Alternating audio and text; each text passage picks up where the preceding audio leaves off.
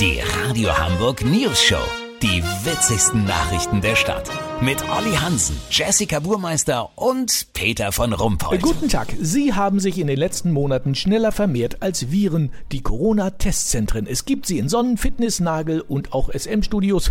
Warum so schnell so viele? Weil mit ein bisschen krimineller Energie mit den Dingern offenbar viel Geld zu verdienen ist. Unser Reporter Olli Hansen hat sich so eine Gelddruckmaschine mit Pandemie-Hintergrund mal angesehen. Olli, wo bist du? Peter, ich bin im Testzentrum von Kevin und Harmeet auf dem Hinterhof von Harmeets Gebrauchtwagenhandel.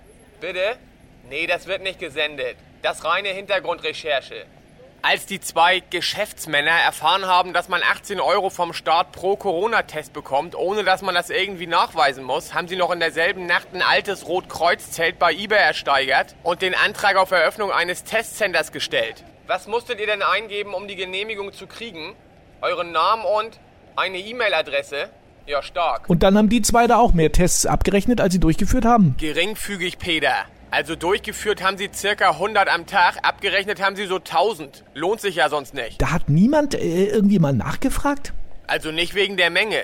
Die Kassenärztliche Vereinigung fand es anfangs etwas befremdlich, 280.000 Euro in Bitcoins auf ein Konto im Darknet zu überweisen, aber am Ende haben sie es gegen Vorlage eines Seepferdchen-Schwimmerabzeichens gemacht. Jens Spahn will Betrügereien nun erschweren, indem er Bitcoin-Überweisungen auf 21 Millionen begrenzt. Der Rest müsse dann bar gegen Vorlage eines gültigen Sanifair-Gutscheins an einer Raststätte erfolgen. Lass so machen, Peter. Wenn dadurch dem Missbrauch Einhalt geboten wird, melde ich mich noch morgen. Habt ihr das exklusiv, Ja, okay? vielen Dank, Olli Hansen. Kurznachrichten mit Jessica Burmeister. Endlich! Ryanair stellt automatische Bombendrohungsfunktion in allen Kurzstreckenfliegern ab. Haushalt aktuell. Handwäsche kann man auch bei 30 Grad in der Waschmaschine machen. Ja, ganz ehrlich, dann geht die Klappe doch nicht zu. Testbetrug. Regierung entwickelt Anti-Schummel-Schnelltest und sucht jetzt kriminelle Unternehmer für die Eröffnung von Anti-Schummel-Schnelltestzentren.